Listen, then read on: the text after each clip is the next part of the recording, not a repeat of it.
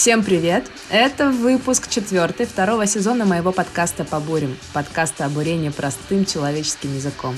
И я его автор и ведущая Наталья Бравкова. Этот сезон я посвятила людям, профессиям и перспективам, потому что мне очень хотелось дать возможность каждому увидеть индустрию изнутри. И сегодня у вас будет возможность узнать все о том, кто такой супервайзер по бурению, какие у него обязанности и как стать этим самым супервайзером. И я буду говорить с человеком, а, у которого за плечами действительно колоссальный опыт в бурении. 34 года. Вот Альберт хватается за за лицо на этих словах. И, собственно, я вам уже представила моего гостя. Это Альберт Гатаулин. Сейчас он занимает позицию старшего супервайзера по бурению в компании Шлюмберже. А, в 1987 году Альберт закончил Уфимский нефтяной институт по специальности горный инженер. Проработав 17 лет в Сургутнефтегазе а, и занимая позиции от технолога до бурового мастера и инженера, он потом проработал 5 лет в компании «Роснефть» на Ванкорском месторождении, где был главным технологом, а после начальником отдела супервайзинга. Последние же 5 лет он работает в компании «Шлюмберже», где мы с Альбертом и познакомились. И надо сказать, что у Альберта обширный опыт э, не только бурения, но и проектирования скважин различной сложности, от самых простых боковых стволов в Западной Сибири до сверхглубоких сложных скважин на Сахалине и высокотемпературных разведок в Грузии. Альберт, добрый день! Добрый день, э, вернее, доброй сахалинской ночи. У нас уже довольно поздно, плюс 8 часов в Москве. А где вы сейчас находитесь, кстати? Да. Мы находимся на самом севере Сахалина, близ города, города Аха, месторождение Адапту море, Южный купол. Бурим Ерди В общем, на морях. Да, на, на берегах морей. На морях. Скажите, кстати, а там море, оно насколько теплое летом? Есть возможность купаться это, или нет? Это моя любимая тема. На море ну, я не знаю, не, вернее, не знаю, четко знаю. Самая температура здесь плюс 12 где-то, а угу. самое приятное купание это когда буквально лед только отходит, и еще вода минусовая, где-то, наверное, минус 4. Вот тогда купание оно резко так отличается от купания в речной воде, потому что ну, речная вода плюс 5, как все знают, плюс 4, а здесь морская вода ага. минусовая, и она так довольно перезагружает очень резко. Вот один из... Бодрит и освежает. Да, методов перезагрузиться, когда у тебя длительная вахта или у тебя осложненные отношения там и со скважиной проблемы, это пару раз в сутки купаться и перезагружаться. Очень действенная мера. Понятно. А вы китов видели издалека? Да, когда мы стояли на другом куполе, не издалека. У нас э, там коса, отмель, на нее приходят серые угу. киты калифорнийские, они приходят чесаться. Этот кит один из э, самых небольших в мире. Это именно тот кит, на который вот показывают охоты на шлюпках, местное население, чукчи, да, эскимосы. Да. Да. Вот, этот, вот эта разновидность китов, она подходила к берегу, киты подходили к берегу, не разновидность. И они прям переворачивались, чесались э, о песок, очень зрелищно. Подходили и касатки, Касатки, значит, охотились на нерп. Я это тоже все видел. И все это прям э, вблизи. И, кстати, инженеры, мы многим, они просили меня. Угу. Альберт Ансафович, ну покажите нам касаток. Поэтому я и ДНМ звонил. Они бежали на берег, смотрели. Тут на берегу кишела, кишела жизнь. И даже как-то я поймал руками там как Лю Кайру, тоже нашим инженерам показывал. Угу. Ну, нормально, нормально с этим. Вот она такая работа на Сахалине. Отлично. Романтика.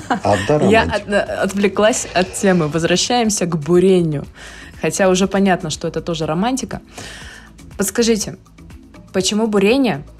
И не разочаровались ли вы за время своей работы в выбранной профессии? Ну, бурение, потому что я родился и вырос э, на Сахалине, да, и мы, отец у меня был буровик, и мы переезжали вслед за Сахалинбургас разведкой, вслед, вслед за бурением разведок, и угу. едва научившись ходить, мы уже пацанами все знали, что такое тампонажная техника, что такое буровая, как буровые двигаются тракторами, и когда мне там в 6 лет мы с отцом поднялись на люльку верхового, и я увидел, как верховой там работает. Ну, я думал, это просто бог там вот эти свечи таскал. Я потом понял уже с годами, что это свечи. И как бы, наверное, подсознательно или сознательно выбор был предопределен. Ну, кроме того, после школы я, как каждый, наверное, мальчишка мечтал стать военным летчиком и не прошел в Оренбургское летное mm-hmm. училище по зрению и пошел в Уфимский нефтяной Тогда профессия буровика, конечно, не котировалась, но зато был заработок хороший. В Западной Сибири можно было получить квартиру как молодой специалист, ну и так далее, и так далее. Поэтому я стал буровиком. Насчет разочарования, нет, конечно, никогда. Кроме, э, мало того, что с годами, наоборот, укрепляется вера в том, что ты выбрал верный путь, что ты прокормил себя, семью. И мало того, с годами, как ни странно, как там говорится, лучше работа – это хобби, да, твое любимое хобби. И как бы вот или лучшее хобби – твоя любимая работа. Как-то так. А, идеально, когда, да, хобби становится любимой работой. Вот.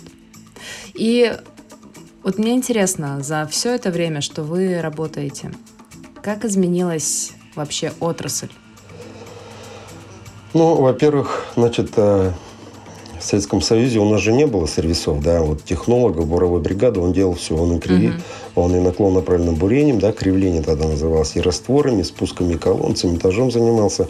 Ну, на цементаже приезжали отдельные специалисты, но, тем не менее, все мог делать технолог, да, то есть э, в Западной Сибири было простое, довольно простое бурение по сравнению с современным, но темпы, темпы, еще раз темпы, да, огромные проходки, огромные годовые проходки, герой соцтруда. Ну, то есть это все было рядом, это все было пройдено. Да. Угу. Сейчас у нас бурение, конечно же, усложнилось, профили скважины усложнились, да, у нас э, сервиса, мы применяем э, гидравлические каналы да, для измерения параметров наклона направленного бурения с космической точностью телеметрия. Геофизика да, позволяет нам делать все во время бурения, чего раньше и близко не было. Да, это у нас Э, и характеристики пластов, да, и замер угу. пластового давления, отбор керна и так далее, и так далее. Бурение однозначно усложнилось, но и ужесточились требования заказчика, конечно.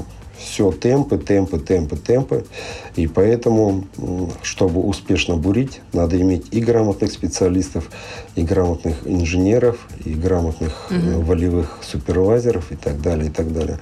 То есть я вижу, что а наша нефтяная отрасль, а тем более бурение, стала очень жестко конкурентна в сравнении с прошлыми временами. Говоря о технологиях, э, вот вы коснулись гидравлический канал, космическая то, точность, замеры пластовых э, параметров.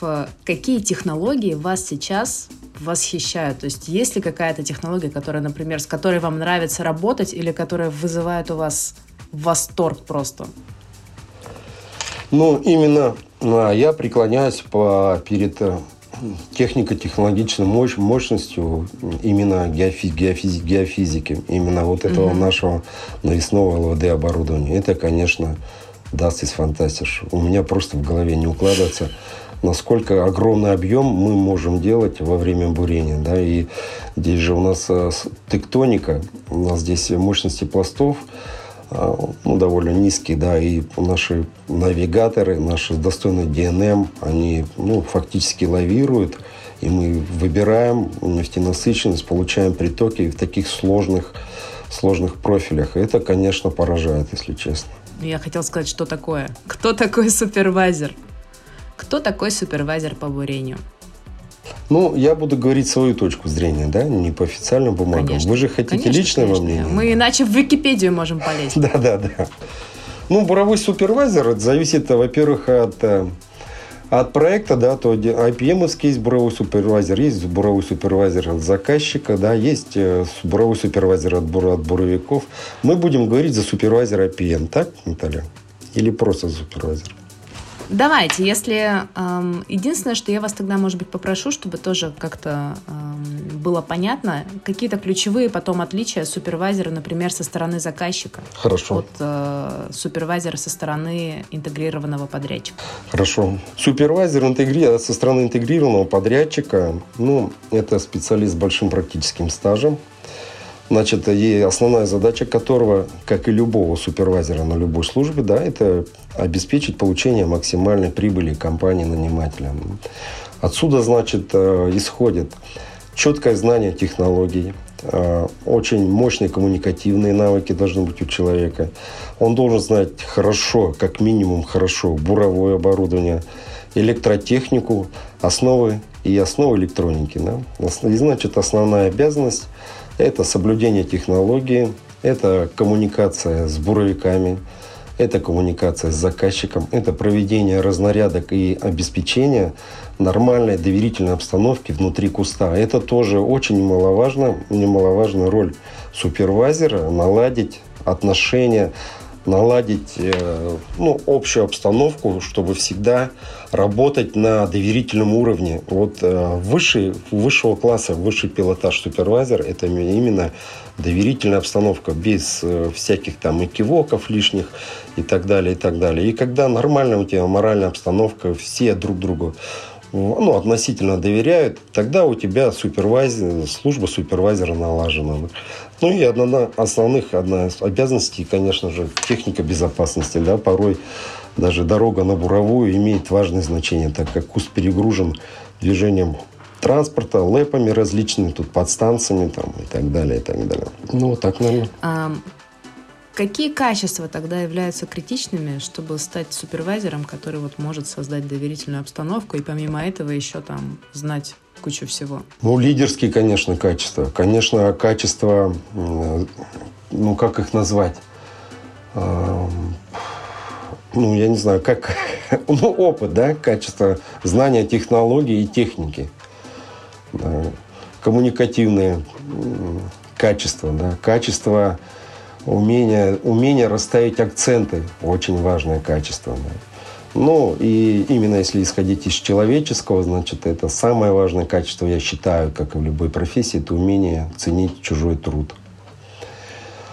Также я очень э, ценю, и, кстати, компания Шлюмберже, вот э, только попав в Шлюмберже, я научился моделировать моделировать в голове процессы. И поэтому я очень ценю людей.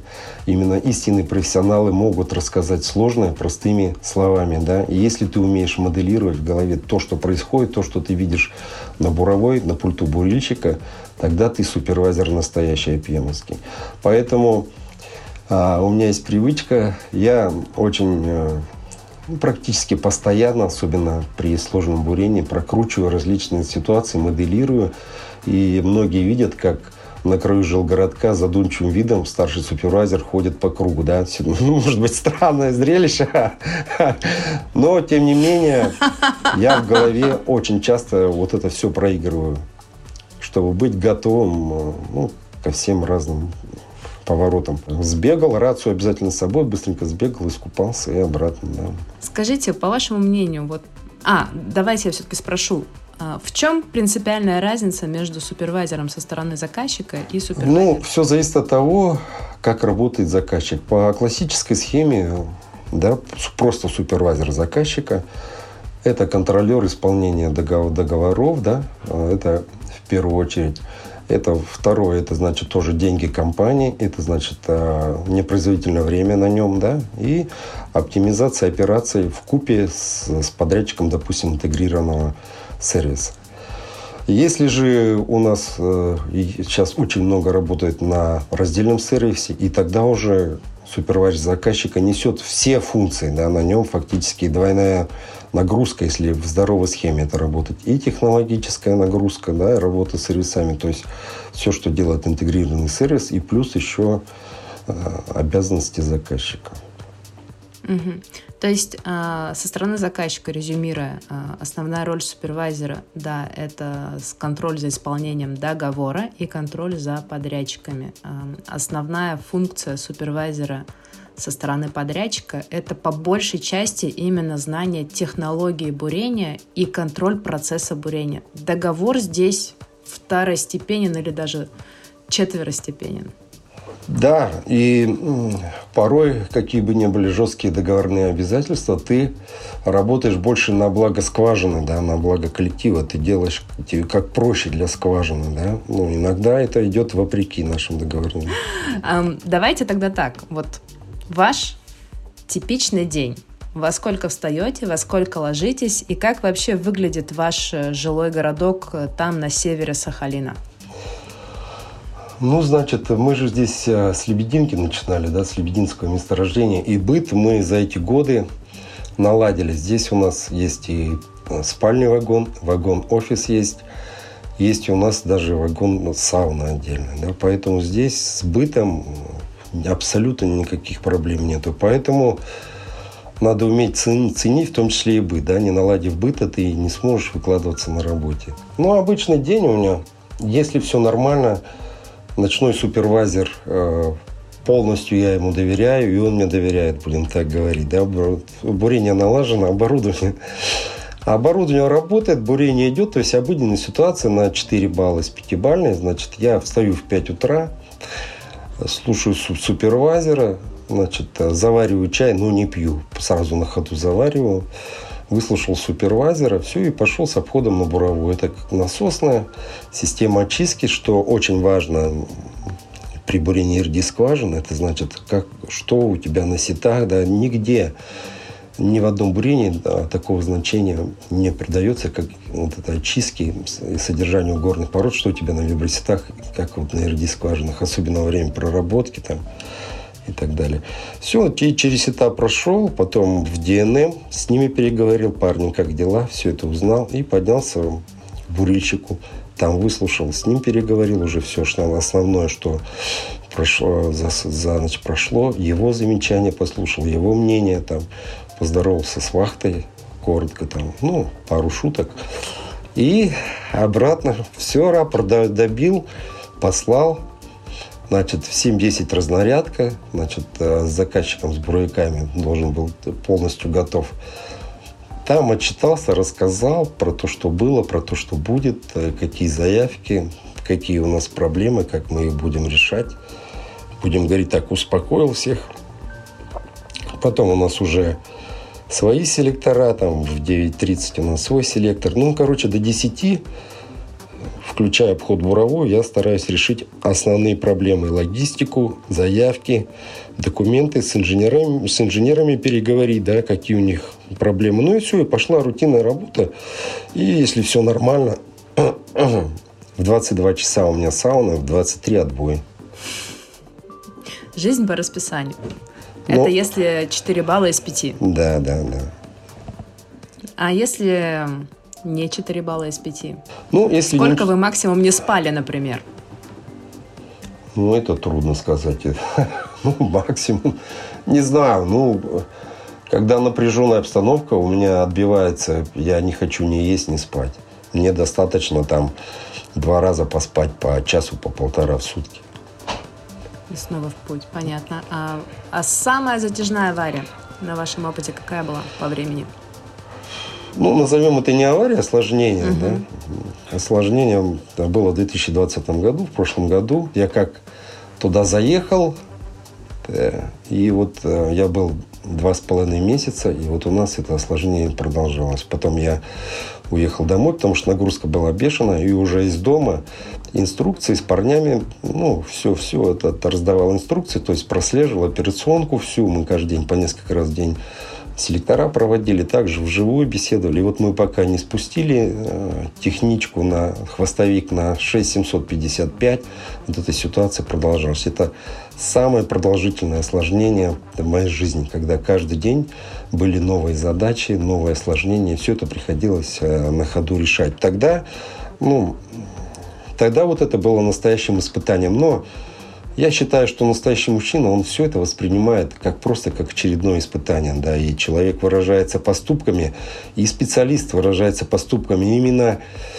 Супервайзера ценят, я считаю, за поведение именно в критической ситуации. Ну, как и любого мужчину, впрочем, да.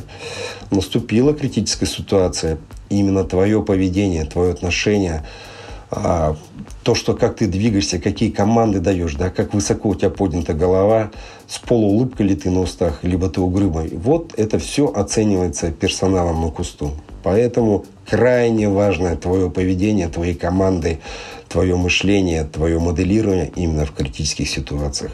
Вот ты настоящий супервайзер, если ты готов принять испытания, да, ты достойно это выдержал. Ты и собой будешь гордиться, и люди будут рядом с тобой понимать, что ты личность, что ты супервайзер, что ты руководитель, что ты готов пойти на все ради людей, ради жизни скважины, ну, ради их зарплаты, в конце концов. Под впечатлением я хотела задать вопрос, как этому научиться, но мне почему-то кажется, что это либо есть, либо нет. Это можно развить, но не приобрести. Согласны? Согласен абсолютно. Более того, я приверженец, так сказать, если стержень есть у тебя, да, он, его ситуация никогда не заломает этот стержень. Это можно развить, абсолютно верно, но приобрести это невозможно. Точка, все. У кого нет стержня, в супервайзеры даже не суйтесь. А, в принципе, какие виды операций на скважине требуют непосредственного контроля со стороны супервайзера? Что касается ERD скважин, значит, непосредственный контроль и самые важные операции при всем остальном нормальном, да, это, естественно, проработка под патронажем наших уважаемых и мною лично много уважаемых оптимизаторов. Это спуск, спуск хвостовиков, спуск колонн и цементажи. То есть заканчивание скважин, начиная с проработки. В ERD скважинах это приобретает особый характер, особое значение. И те, кто не бурил ERD скважин, конечно, они сходу не оценят, насколько это все отличается от бурения обычных скважин традиционных, да. А, вот приведите пример. Вот начался спуск колонны. Что конкретно в этот момент вы делаете?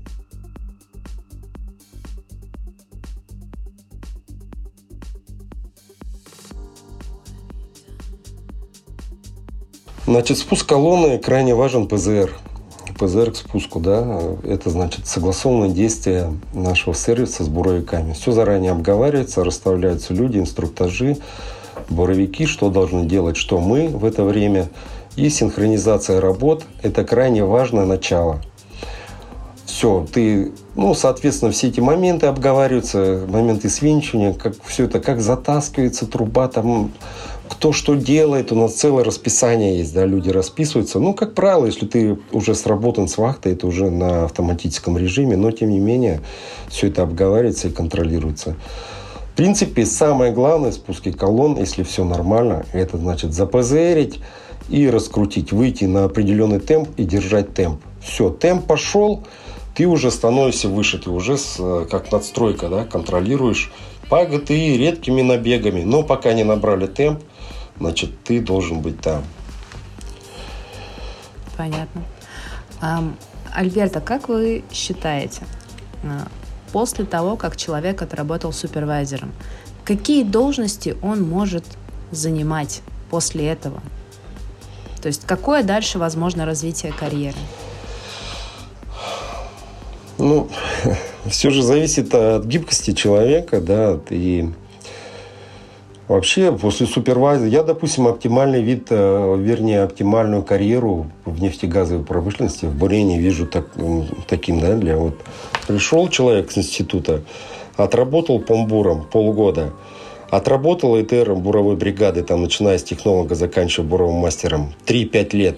Все, иди в ночные супервайзеры, дальше все зависит от тебя. Отработал 3 года супервайзером, то любые пути открыты, да. Если ты Прошел ходовую буровую бригаду, прошел, допустим, интегрированный подряд, да, в том же самом ПМе поработал или в сервисах, ты становишься крайне ценным специалистом в рядах заказчика. Однозначно. Подпишусь под э, тем, что после того, как вы поработали там памбуром, буровым мастером, супервайзером, дальше, в принципе, действительно можно занимать любую должность в офисе, если есть такое желание. И вот недавно я разговаривала с представителем одного из крупнейших Э, российских операторов.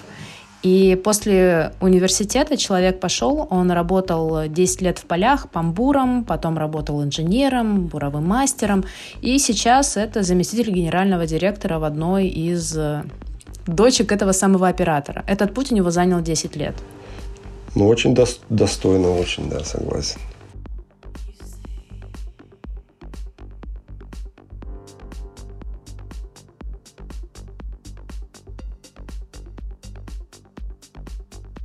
Я хотела спросить, почему вахты, Альберт? Почему вы, у вас не было желания там уйти в офис, сесть в офисе и уже не мерзнуть в Ахинском районе, не летать по 8 часов на затяжные вахты?